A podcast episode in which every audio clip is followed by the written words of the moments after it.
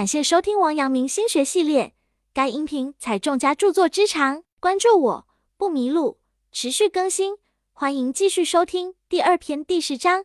该篇具体讲解王阳明心学内容，有圣贤古训，又有当代意义和举例，一定要认真听讲或者重复去听，并充分结合自身经历和感受，这样才能够更好的领悟心学智慧。第十章：三思而后言。王阳明曰：真言求功。说话是一门艺术，懂得如何说话，在何种场合说话，往往能够转祸为福。有句俗语称：见什么人说什么话，这确实是一种说话的策略。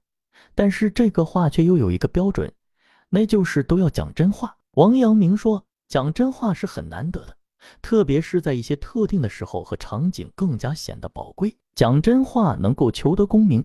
真正能够打动人心的也还是真话。不过，在某些场合讲真话要懂得绕弯子。都说中国人说话爱绕弯子，不直截了当，说话拐弯抹角，让外国友人们很头痛。有这样一个幽默故事，说有个外国的留学生赞美中国的男同学很帅时，那男同学谦虚道：“哪里哪里。”这个学了一点中文的外国留学生感到不知所措。我只不过客套的赞美他，他还要问我具体美在哪里。这个留学生当然不知道这是我们中国人的含蓄。其实，在某些特定的场合，含蓄一点也未尝不好。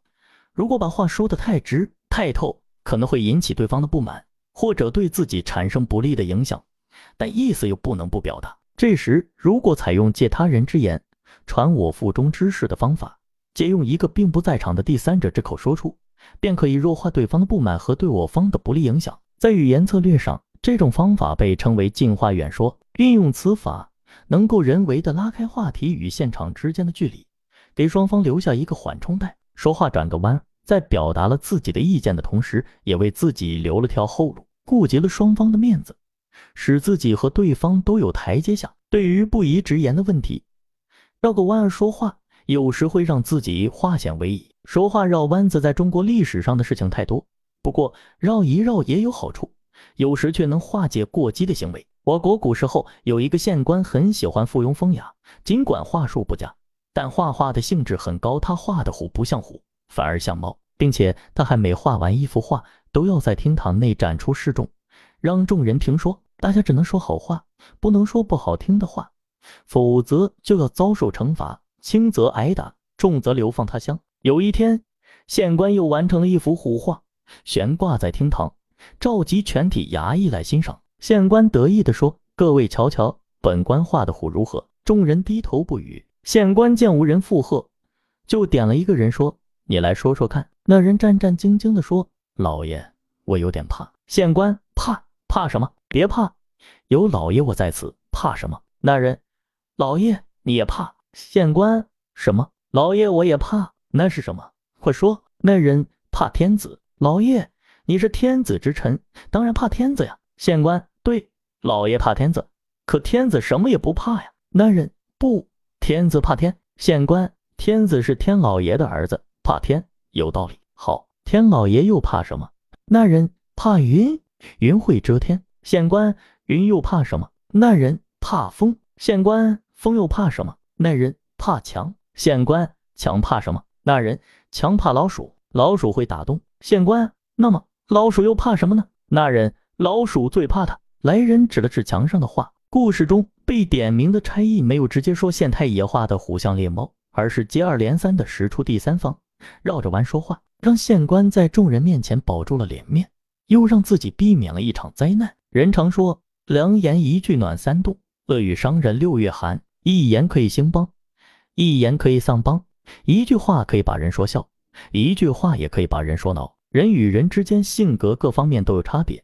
生活中也常常遇到一些不便于直言的场合和事情，说话曲折一点，绕一点弯儿，让逆言裹着糖衣，自然可以生出迂回进言的效果，让人思考以后才知道，揣摩之后才明白。善言的高手，即使遇到棘手的话题或难以回答的问题，也能够巧妙地运用一些方法，如近话远说，从而避免恶语伤人，更能有效地保全自身。王阳明曰：“言不可尽善。”当代著名学者季羡林老先生曾说过一句话：“假话全不说，真话说一半。”这句话是季老先生从大半生丰富的阅历中总结出来的经验。前半句警告那些喜欢吹嘘撒谎的人，一个假话总要十个假话来源，假话越说越多，只能给自己带来更多的麻烦，所以还是不说为好。后半句就更微妙了，真话为什么要说一半呢？因为很多时候说的越多，错的也越多。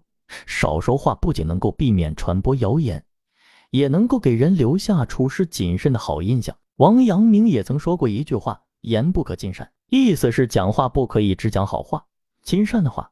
因言招祸的事情常常发生，王阳明自己就是一个很好的例子。因为不满刘瑾等宦官为非作歹，王阳明上书朝廷，为受害同僚讲话，最终导致自己也遭受迫害。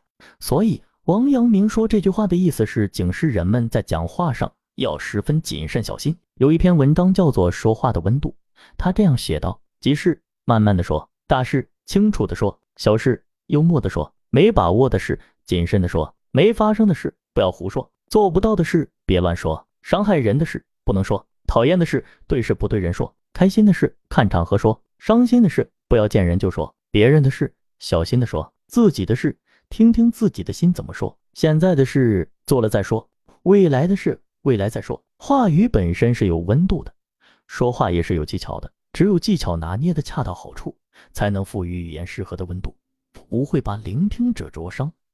也不会让他感觉到冷漠。王阳明强调讲话要谨慎，但是也主张要有讲真话的勇气。在各项与说话相关的原则中，讲真话一直被视为正直人士的标签。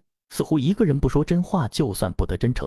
不过，讲真话有时候也得分聆听对象、分地点、场合。早在两千多年前，孔子就曾告诫我们：可与言之而不与之言，是人；不可与言而与之言，是言。说话之前，先得想清楚可语言和不可语言这两种人和两种情况。对那些有诚意、可信赖的可语言的人，如果不与之言，不说真话，那就是我们的失礼。失礼可能会因此失去难得的朋友或师长。但如果对方是不可信赖的不可语言者，你仅凭听了几句漂亮说辞或慷慨承诺，就与之进言，向他掏出了所有心里话，那你就可能失言，中套或上当。本节结束，感谢收听王阳明心学系列。该音频采众家著作之长，关注我不迷路，持续更新，欢迎继续收听。